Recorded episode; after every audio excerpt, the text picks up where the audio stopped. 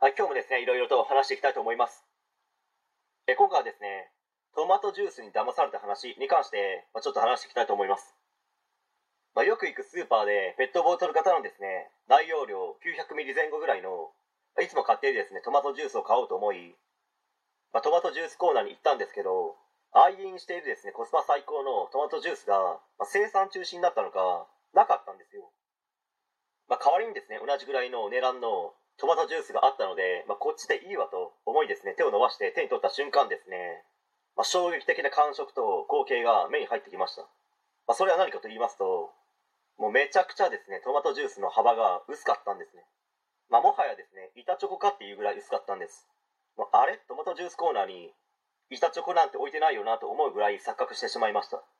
東京でもたまにありますよね。板チョコみたいな家が。やっぱりですね、田舎みたいに土地がないですし、高いので、どうしてもですね、薄く細くなってしまうのかと思います。けど、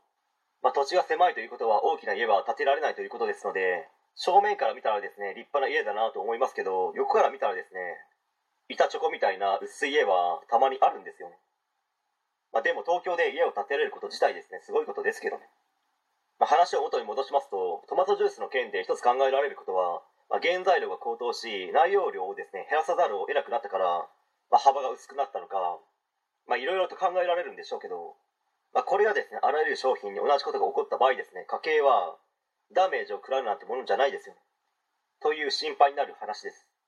まあ、給料は上がらない、または据え置きなのに物価は上がり続けるなんて、まさに生き地獄ですよ。給料が下がった場合なんて発狂者ですね。でもだからといって子供の教育費は下げれない、しかし家計は苦しいとなった場合ですね、生きるってどういうことなのか、幸せって何なのかと自問自答する日々が増える方もこれからは多くなっていくのかもしれないです。まあ、だからといって悩みすぎてもですね、問題が解決するわけではないので、